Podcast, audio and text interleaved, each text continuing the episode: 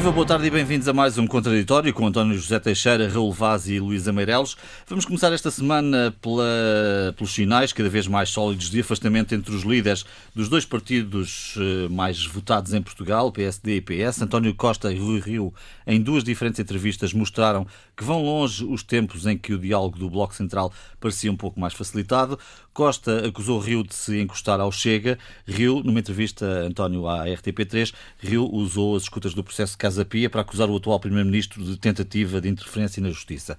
E estou aqui a sintetizar duas longas entrevistas que tiveram outras passagens, mas parece evidente que uh, estes eh, dois homens, estes dois políticos que de resto foram autarcas em simultâneo e que tiveram, tiveram dias de mais proximidade, estão agora bastante afastados. Estão provavelmente afastados, enfim, a questão pessoal ou a relação pessoal é aqui pouco importante, é de política que estamos aqui a falar. Eh, não sei se mesmo a relação pessoal foi assim tão próxima, mas enfim, foram homens que mostraram, quando eram autarcas, eh, capacidade de entendimento também nesta situação, no governo anterior, na legislatura anterior, houve alguns entendimentos eh, pelos quais Rui Rio, sobretudo, pagou um preço político elevado. Eh, é bom dizer que durante este tempo de pandemia, embora a iniciativa seja do Presidente da República relativamente ao, às declarações sucessivas de, do estado de emergência, o, o PSD, digamos, acompanhou sempre e era importante que isso tivesse acontecido.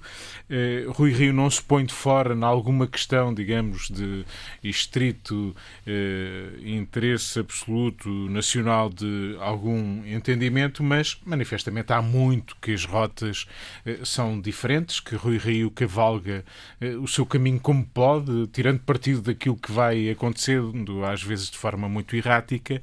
Eh, julgo que da parte do PS, da parte de António Costa, eh, ele tem muito claro que eh, o que lhe interessa, sobretudo quando Rui Rio deu sinais de eh, cedência a, alguma, algum taticismo mais oportunista à espera de votos na primeira oportunidade, e o processo de escolha de candidatos autárquicos mostra isso, eh, que esse caminho de Rui Rio, que de algum modo se deixou acantonar desde as eleições nos Açores um pouco mais à direita, eh, bom, isso foi tudo aquilo que António Costa quis ouvir, ou seja, ele tem a noção de que o eleitorado moderado, aquilo que a gente costuma designar como eleitorado central, o tal centro político que faz ganhar eleições, eh, que eh, é o espaço que ele quer ocupar. E nós falámos aqui muitas vezes que a habilidade política de António Costa foi tendo feito entendimentos à esquerda com o, PE, com o PCP e com o Bloco de Esquerda e os Verdes, eh, que muitas vezes foi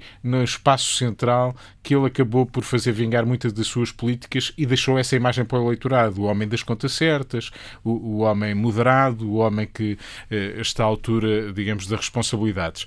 E, portanto, conseguir essa quadratura que é simultaneamente eh, eh fazer alianças à esquerda, pelo mesmo que limitadas, e, e ocupar o centro político é tudo aquilo que eh, um homem ambicioso e que queira eh, continuar a conservar o poder eh, ambiciona. E Rui Rio, nos últimos tempos, aparentemente tem facilitado a vida. Esta entrevista mostra que António Costa está interessado em continuar a empurrar Rui Rio para a direita e dizer os moderados, o, o centro-esquerda, é aqui que devem estar e estes sinais, seja na escolha de candidatos, seja no exemplo dos Açores, ajudam António Costa a esse empurrão. Este empurrão foi talvez mais violento nas palavras. Hum. A ideia de que Rui Rio nem sequer é um catavento. É, podia ter chamado catavento. Não, disse, bom, os cataventos ainda têm eh, alguma sinalização. Rui Rio é pior do que isso. Eh, e fê-lo de uma forma muito crua e fê-lo de uma forma eh, premeditada, porque quem ler a entrevista percebe eh, que ele quis dizer efetivamente aquilo que disse.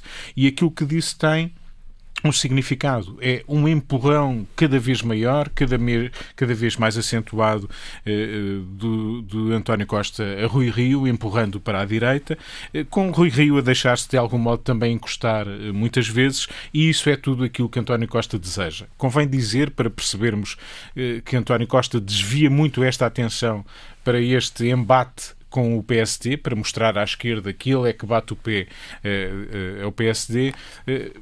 António Costa está, de algum modo, a criar, a tentar criar condições para entendimentos à esquerda, quando eles são muito difíceis, porque a uhum. realidade, quando olhamos para os pedidos que o Presidente da República fez a António Costa, vá negociando e dialogando com os seus parceiros de modo a garantir que no final do ano há orçamento aprovado e conta com apoio orçamental, talvez tenha passado despercebido ou não tenhamos sublinhado o suficiente, mas um documento eh, eh, que tem a ver com eh, a lei das grandes opções e que esteve para ser votado mais cedo do que é costume. Já agora, bom, se tem sido votado, tinha sido chumbado.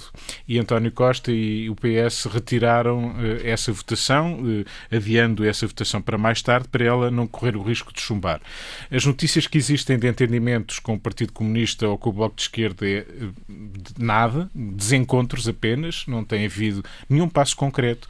O PCP está muito reivindicativo relativamente ao cumprimento do atual orçamento, já nem sequer é, é naquilo que pode vir para o próximo ano. Os sinais do PRR, o, o Plano de Recuperação e Resiliência, com eh, alguma coisa que não sabíamos e que estava escondida e que não tinha sido divulgada, deixam entender que vem aí um período de rigor eh, nas finanças públicas que não agradará de certo aos seus parceiros à esquerda e, portanto, perante também as dificuldades, António Costa, nesta altura, elegeu como principal prioridade bater o pé ao PST, empurrá-lo o mais possível para a direita para mostrar que uma alternativa uh, uh, passa necessariamente por ele e só por ele.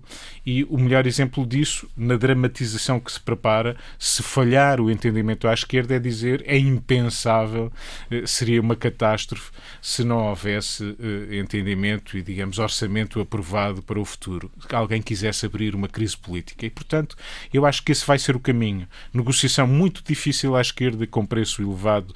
Vamos ver se é possível. Obviamente, todos vão medir o que é que têm a ganhar e a perder se avançarem para uma crise política depois das autárquicas. E, para já, António Costa bate o pé ao, PST, bate o pé a Rui Rio. E, enfim, Rui Rio, muitas vezes, como eh, para usar umas palavras que o Raul costuma usar muito, põe-se a jeito para, para esse efeito. E a entrevista de Rui Rio, que eu não comentei, muitas vezes deixa, deixa a imagem de um homem que não é capaz de mostrar iniciativa naquilo que era importante eh, e provavelmente era importante olhar, por exemplo, para este plano de recuperação e resiliência e tirar partido daquilo que não se conhece, do que aí vem, e, e julgo que ele não o fez, insiste eh, eh, na questão da justiça, recorre também a expedientes como aquele que citaste, as escutas que estão na internet, que obviamente não lhe ficam bem, mas é a imagem de um homem mais à defesa, mais acossado que transparece na entrevista que deu. Bom, estamos em ano e meio de pandemia, Luísa, praticamente, mas o calendário político tem eh, pela frente autárquicas e terá depois o Orçamento do Estado eh, enfim, para o próximo ano, isso eh, no espaço do, dos próximos meses. Eu diria que fica tudo claro com estas duas entrevistas, onde é que, onde é que cada um se posiciona e o que é que cada um quer ganhar. Uh, não, acho que não fica claro. Não? Uh, não, acho que não fica claro, até porque uh, nós, numa pessoa, entre este, este diálogo e, ou, ou, não, por interpostas pessoas, digamos assim, entre Rui Rio e António Costa, nós nunca sabemos quando é que aquilo é mesmo assim uh, ou, ou, tem outro objetivo, digamos, uh, digamos posto no, em termos gerais.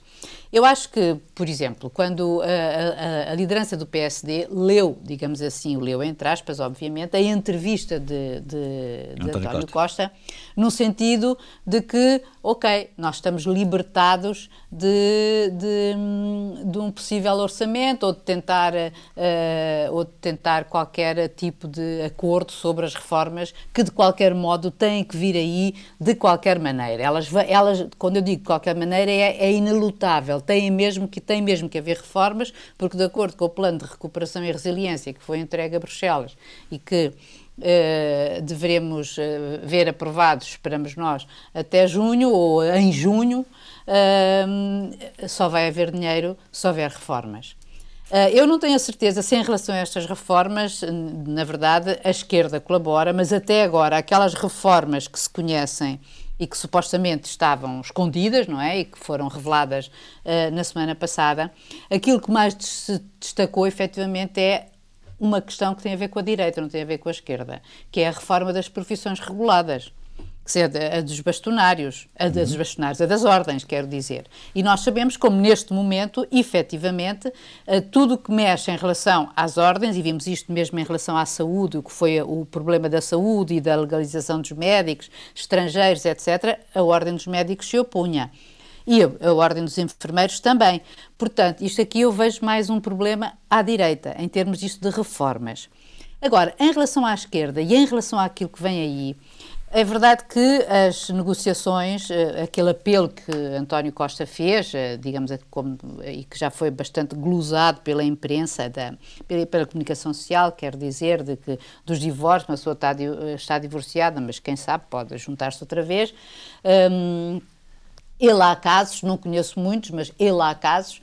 Um, mas a verdade é que, efetivamente, as negociações com o PC já começaram, eh, pelo menos no tema da saúde, e a Catarina Martins também já revelou que já foi convocada, digamos assim, para um primeiro encontro com vista a iniciar essas discussões e que não ficou espantada pelo prazo na medida em que uh, costumam acontecer por esta altura.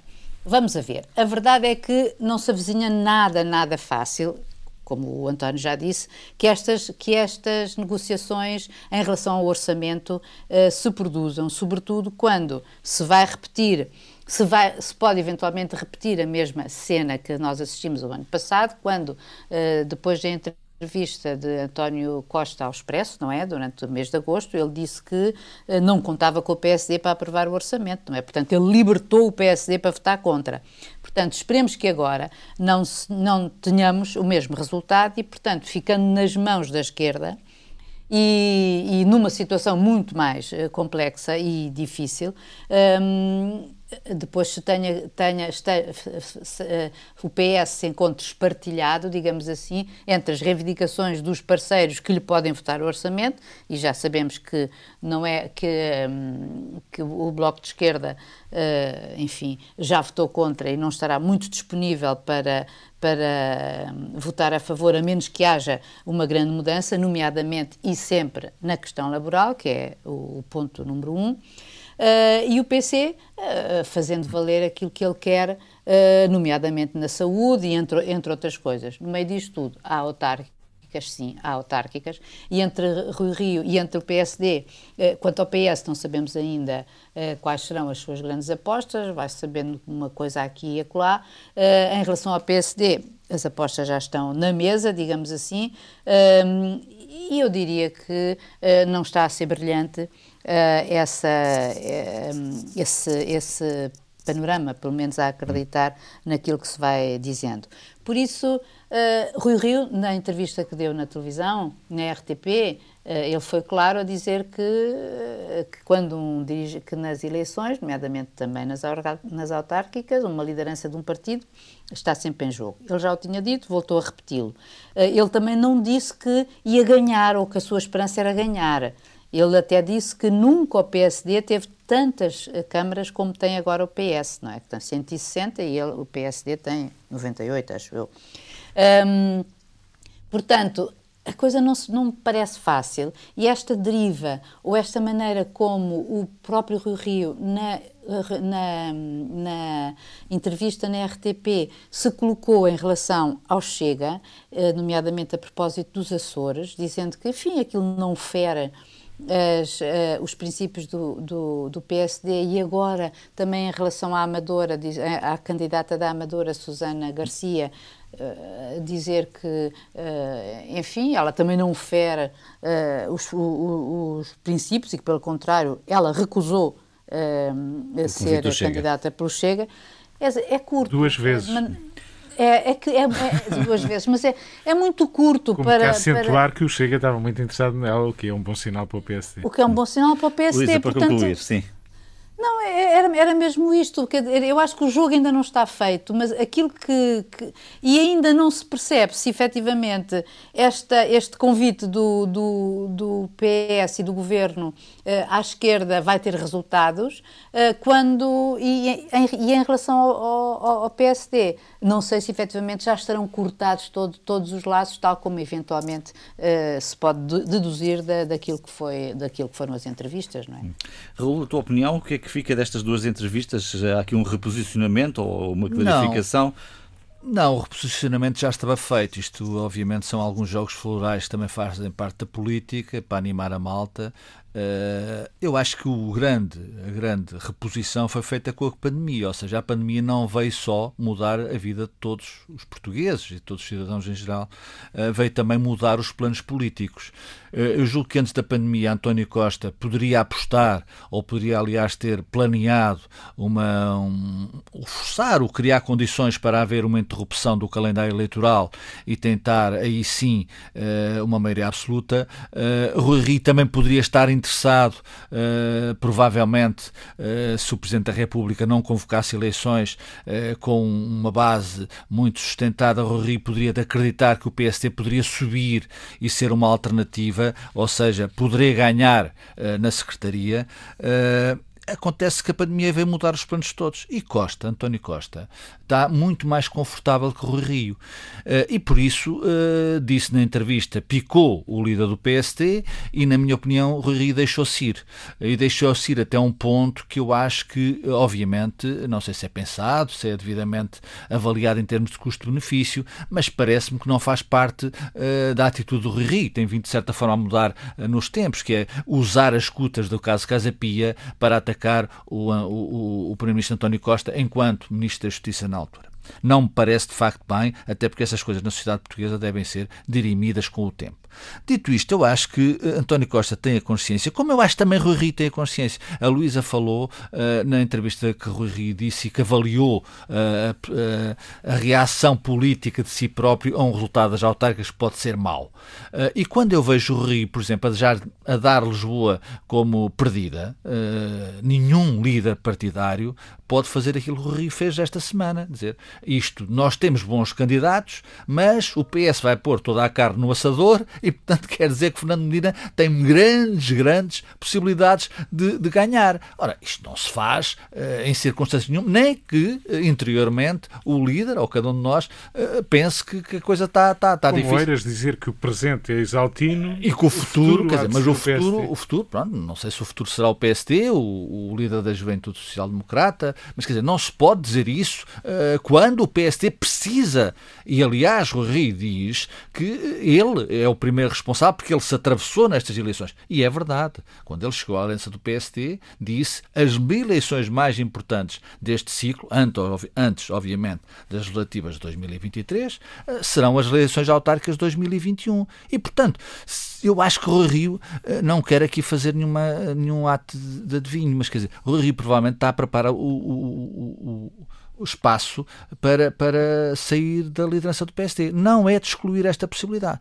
E António Costa, obviamente, sabe isso tudo. E sabe uma coisa que é fundamental. A quem é que interessa eleições antecipadas neste tempo? A ninguém a ninguém. Nem ao PS, nem à esquerda do PS, nem à direita que está obviamente desorganizada. Isso é um seguro de vida para Isso é um seguro de vida para quem está no poder, neste caso António Costa. Portanto, quer dizer, as pessoas não perceberiam com uma pandemia, com os, com, os, com os, problemas sociais, com os problemas económicos que aí vêm. Atenção ao que o Governador do Banco de Portugal disse esta semana. É muito importante. Mário Centeno não dá ponto sem nó no bom sentido. Estou a dizer. Sabem que eu sou um fã de Mário Centeno.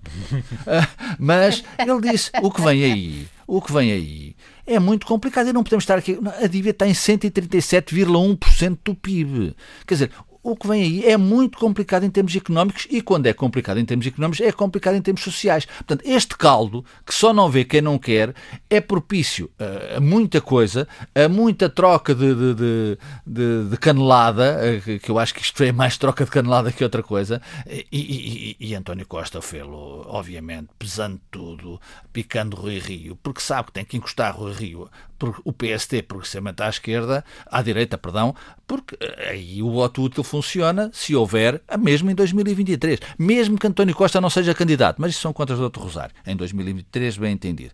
E, portanto, eh, este, este, o que estamos a assistir em Portugal não em Portugal, no mundo. Quer dizer, ou há um, um, fenómeno tipo Madrid, mas não tem nada a ver com nada, ou então ninguém, ninguém quer eleições. Nem o Presidente da República, nem o Primeiro-Ministro, nem o líder da oposição, nem os líderes de vários partidos. Portanto, eu acho que o Orçamento de Estado, o próximo Orçamento de Estado, está naturalmente aprovado.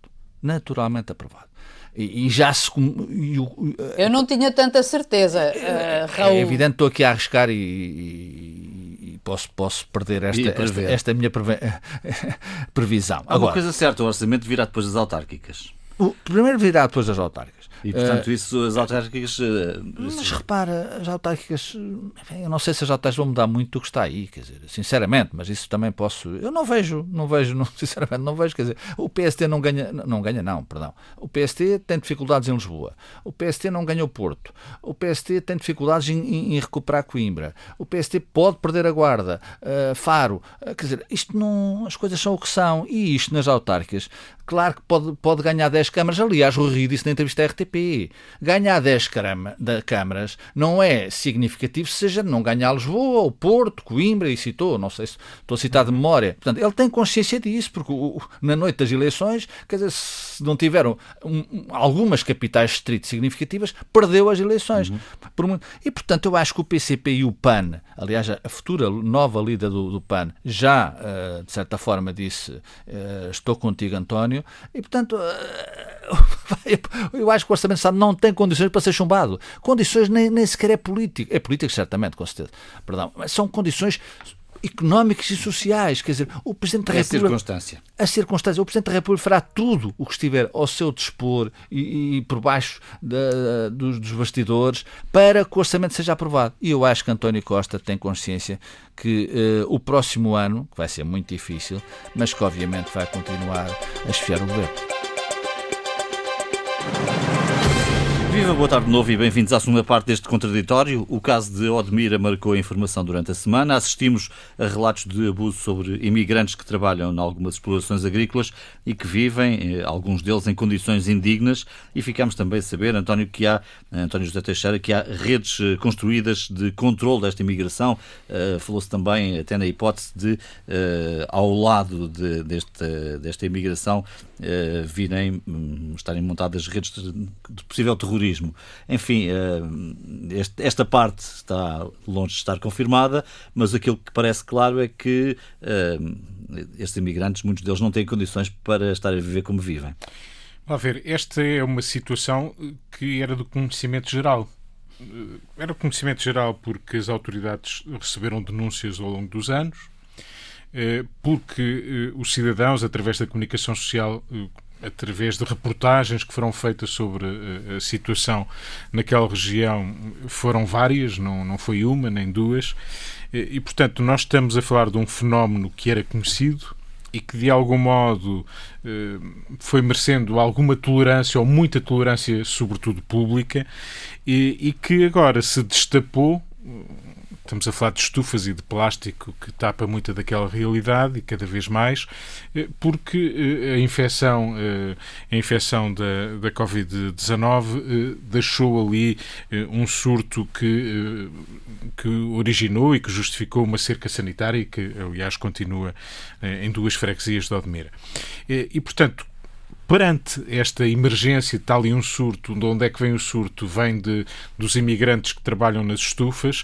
Eh, de repente, eh, ouvimos o Primeiro-Ministro, eh, ninguém mais responsável, dizer violação, tomei nota das palavras, violação gritante de direitos humanos, insalubridade habitacional, hipersobrelotação das habitações. Isto foi dito pelo Primeiro-Ministro de Portugal. Eh, e, portanto, quando o Primeiro-Ministro diz que estamos perante situações de violação de direitos humanos, de insalubridade habitacional, de hipersoblotação de habitações, bom, eh, Está maior dito, gravidade dito, é? do que isto é difícil, é difícil eh, entender.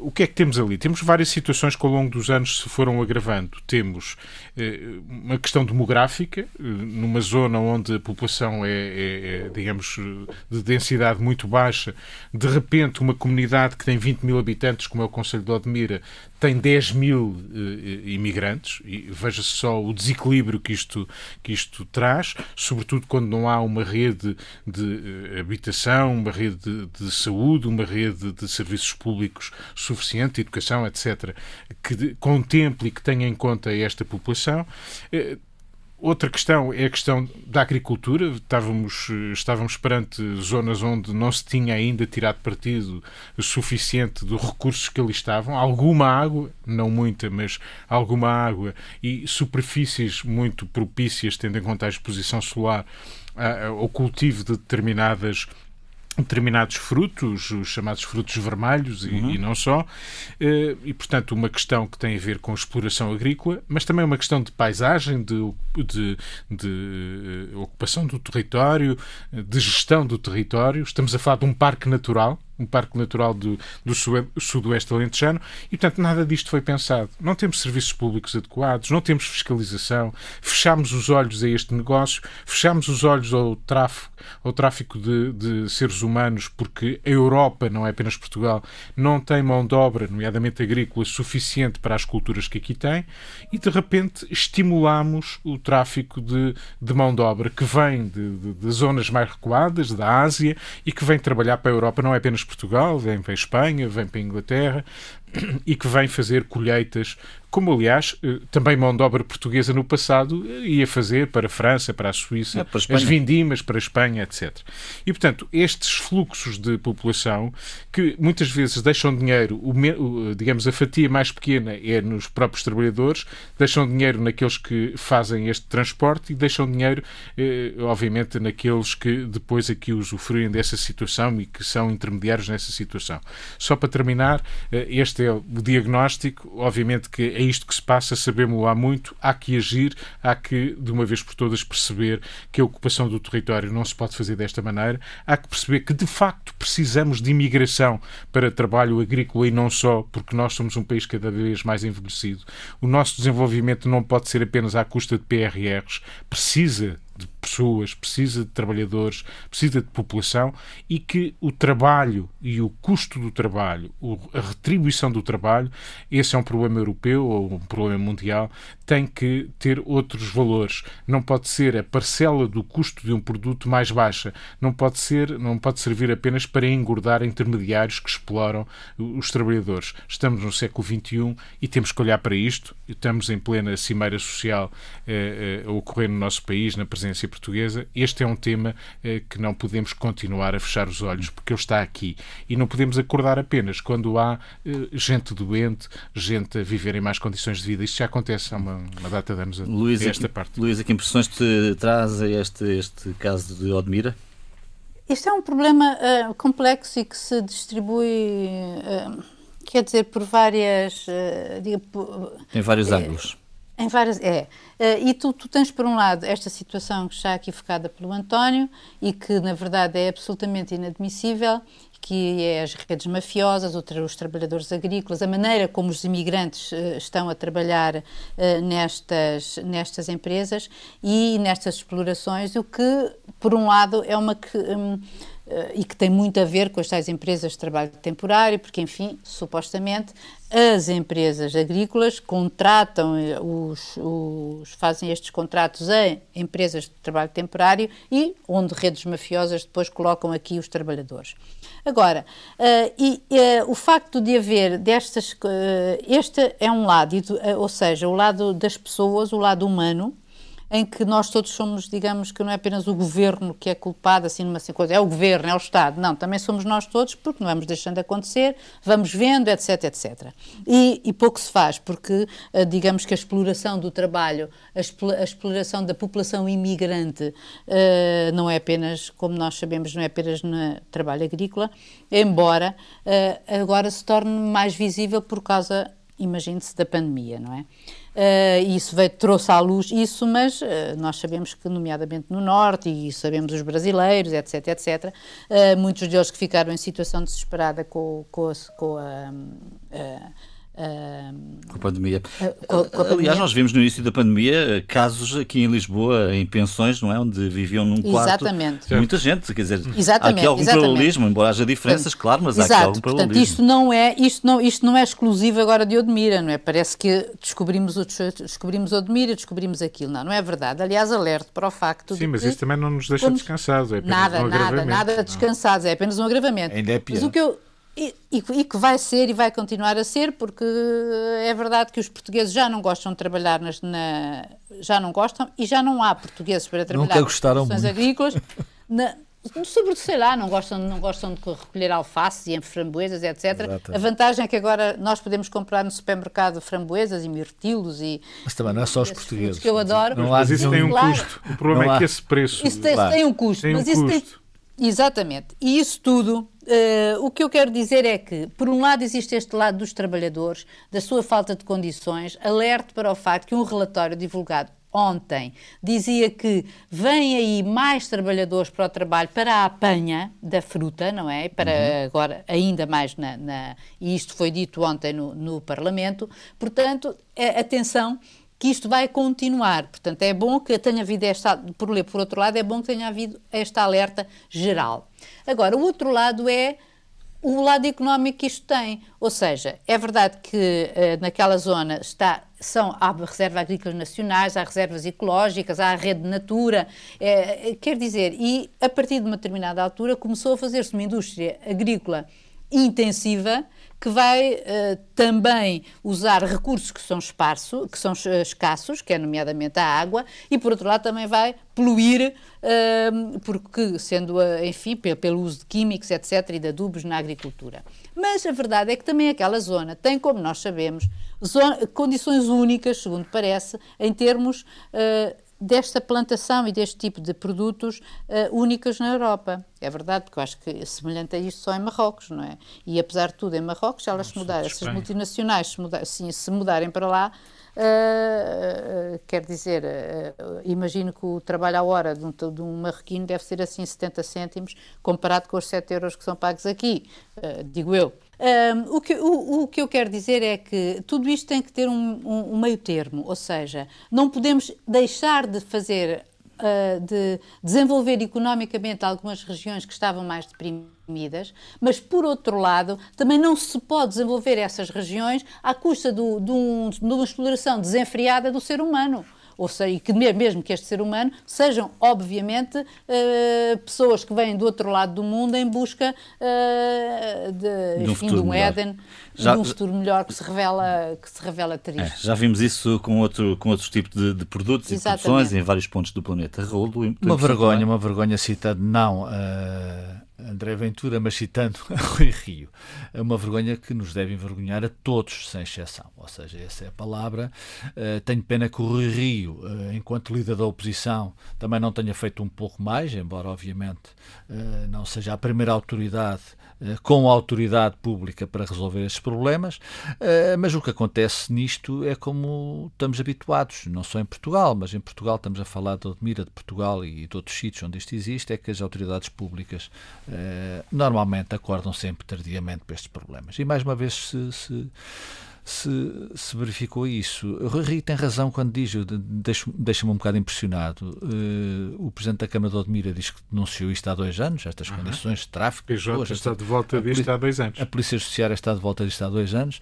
eu não sei se, quer dizer, isto, isto não é Operação Marquês, quer dizer, eu acho que é muito mais fácil. Eu conheço bem aquela região e é evidente que é céu aberto. Portanto, quer dizer, obviamente ninguém eh, identificar e investigar possíveis redes mafiosas disso, isso não, não cabe ao cidadão comum, como é óbvio, nem tem mais. Nos últimos 15 dias foram inspecionadas 66 empresas em Odmira. Em 15 dias. Em 15 dias. Em dois anos. Em dois convinha anos. sabermos quantas foram. O que é que se fez? Claro. E isto é uma coisa que nos deve refletir. E devemos ser exigentes com os poderes públicos, sejam eles, uh, no, estejam no, no, no Poder Executivo, estejam na oposição, estejam nas várias instituições de investigação. Até porque, repare-se, toda a gente sabia isto.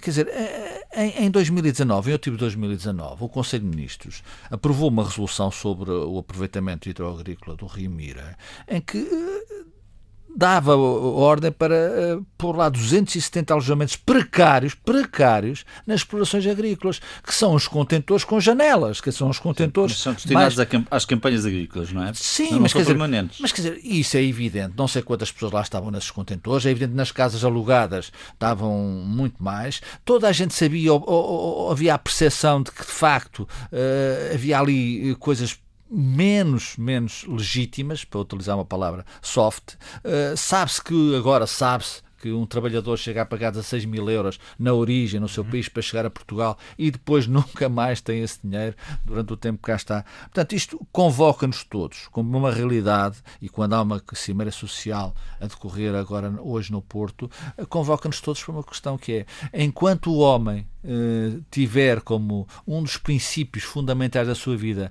eh, eh, o espírito da ganância compulsiva, a questão do dinheiro, a questão, a questão de, de, de, haver mais economia para além daquilo que é social. A economia é muito importante, sem economia, obviamente, não se resolve os problemas sociais.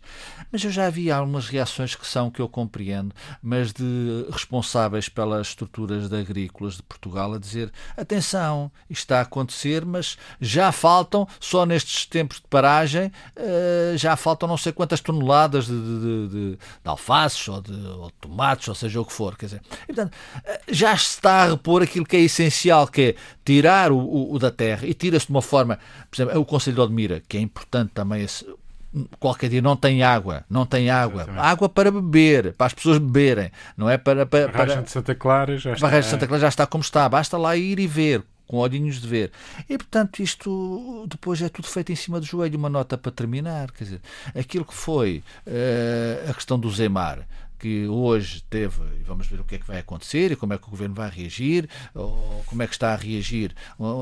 O Supremo Tribunal Administrativo acolheu uma providência cautelar dos proprietários das casas de Zemar, porque aquilo há duas modalidades, embora o empreendimento esteja em insolvência, mas há duas modalidades. Uh, e fez-se assim, né? quer dizer, não se pode fazer assim. O que é que o governo faz isto? O filme que foi, só para terminar, o filme que foi cães, uh, a GNR armada, para, para, para pôr lá uh, 30, 40 pessoas. Parecia o faroeste filmado, etc, etc. Enfim, uh, raramente temos concerto, uh, a raça humana é o que é, e infelizmente há quem pague por estes erros e está-se a pagar muito por todo o mundo, não é, por todo o mundo, não é só em Odmira. Bom, o que fica por dizer, António José Teixeira, esta semana? Ah, podia ser muita, muita coisa, como é habitual dizermos no final, mas escolhi eh, o desafio que Joe Biden colocou eh, ao mundo, também à Europa, relativamente ao levantamento de patentes. Eh, estamos a falar das vacinas eh, contra a Covid-19. Eh, isto é muito importante, os Estados Unidos investiram muito nisso, estão a avançar eh, muito na vacinação, mas têm a consciência, como já foi dito e redito por muitos responsáveis e por todos nós, que só será eficaz esta vacina se ela atingir o, globo por inteiro. Eh, caso contrário, haverá sempre focos que correm risco de alargar o contágio. E esta constatação tem que ter alguma tradução real. Não é a primeira vez que se faz o levantamento de patentes, já se fez em relação à SIDA. Os Estados Unidos já o fizeram, o Brasil já o fez, a África do Sul já o fez, a Índia já o fez.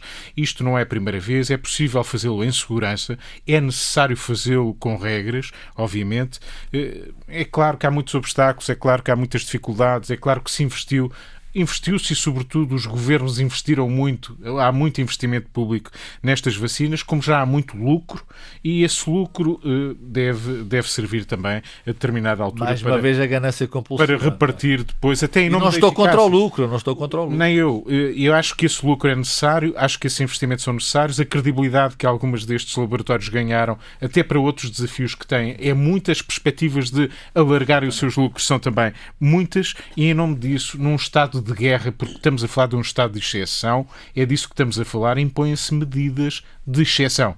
Não é uma questão que estamos a, a, a discutir. Não é uma questão filosófica. Não, e apenas na ideia que estamos a gerir o país e o orçamento como se estivéssemos em tempo de normalidade. Se aparecesse alguém, um radical, dizer as patentes não interessam para nada e, portanto, tudo é livre e tudo é utilizável, obviamente que estamos a ser irrealistas relativamente àquilo que eh, importa. Em períodos de exceção como este é preciso ter medidas de exceção. Tenho dúvidas que a Europa esteja à altura deste repto, mas tenho alguma esperança. Vamos ver. Luísa Meireles, o que fica por dizer? Uh, olha, fica por dizer uma coisa que está a acontecer em Portugal desde hoje uhum. e que termina amanhã, cimeira. que é a, cima, a Cimeira Social e não só, e o Conselho Europeu. Uh, olha, onde precisamente esta questão das vacinas será hoje debatida ao jantar na, pelos líderes. Não estão cá todos, mas estão 24. Uh, os três que faltam, enfim, são, não vêm por questões pandémicas, entre eles a chanceler Angela Merkel, mas não é isso que interessa. O fundamental é que, efetivamente, isto se realizou. É o primeiro acontecimento presencial, não sei se vocês têm bem ideia, do que de, da presidência, maioritariamente presidencial, e aquilo que se tenta, que se tenta conseguir é, um, pela primeira vez, conseguir reunir patrões empregados, digamos, porque estão aqui as confederações patronais europeias e, uh, e dos trabalhadores também euro, uh, as, uh, as, centrais europeias e todos, juntamente com os governos, conseguirem dar aqui um impulso a que, se, a que se faça algo que parece muito pouco. Quando a gente diz assim, os objetivos são, três metas são, são reduzir a, a 70%, a 70, a aumentar para 80% a população empregada, quando neste momento são 74%, reduzir em 15 milhões os pobres, quando neste momento são 90%, e finalmente uh, pôr 60% da população, isto tudo com o horizonte de 2030, 60% da população a fazer uma formação anual, uh, quando neste, neste momento não se sabe bem, mas em Portugal, pelo menos, aqui há, 4, há 5 anos, a média era de 46%. Ou seja, o que eu quero dizer é que eh, há alguns países que já atingiram estas metas, a Suécia, a República Checa, o norte, o norte. Países Baixos, não, dos, só estes três, estes três. Uh, mas Portugal está ainda longe, mas é fundamental que efetivamente se passe das palavras aos atos, porque já houve uma cimeira há cinco anos, há quatro, em 2017, onde também foi referido a importância do desenvolvimento com a integração e com os direitos dos trabalhadores, porque é isto que falta à Europa, para a Europa, para os europeus sentirem a Europa como dela. E eu recordo só um, um, uma, uh, Euro, um, um Eurobarómetro, onde, feito que em dezembro, dizia que 88% dos europeus consideram que a Europa deve ter mais abrangência social, deve ser mais uma Europa social. E, portanto, eu espero que daqui saia alguma coisa que comprometa e que obrigue os Estados a fazer alguma coisa em relação a isto. Raul, que fica por Olha, dizer? só uma nota, duas, duas, três notas. Primeiro, uh, espero que a Luísa tenha razão, era que isto se confirme. Gutenberg foi em 2017 e não se fez nada, mas de qualquer forma, Cimeira, apesar de tudo, é bom. Uh, a Europa desconfinou a nível de, de líderes e isso deve-se, obviamente, ao esforço do governo português. E eu quero deixar aqui essa nota. A outra nota é para a RTP, uma entrevista que vi esta semana. Está aqui o diretor da RTP, uh, o António, mas uma entrevista, uma conversa fantástica. Luís Portela com Fátima Campos Ferreira. Uhum. Uh, merece, Sim. merece. Eu vi, eu vi e, foi, foi, foi, e, e cheguei ao fim e queria mais. Foi extraordinária, é verdade. A outra também uma mulher, Isabela Augusto, está aí na uma espanhola de Madrid, está aí nas bocas da Espanha. Não sei se é um fenómeno repetível, tenho dúvidas. De qualquer das formas, uh, mostrou que António Costa é muito melhor que Pedro Sanches. Uh, ou seja, Pedro Sanches, para, para, se manter no poder a todo o custo, aliou-se a Pablo Iglesias ao Podemos, levou-os para o governo e António Costa uh, nunca irá levar o Bloco de Esquerda para o governo. Não tínhamos qualquer dúvida sobre isso. Agora, o fenómeno de Madrid explica-se porque também, obviamente, a direita estava fragmentada uh, e, e, e, o sucesso de, de, de Ayuso uh, é sobretudo não ter fechado Madrid. Ou seja, o povo gosta muito de pão e circo. Ficamos aqui esta semana, voltamos na próxima semana com um novo contraditório à mesma hora. Bom fim de semana, boa semana.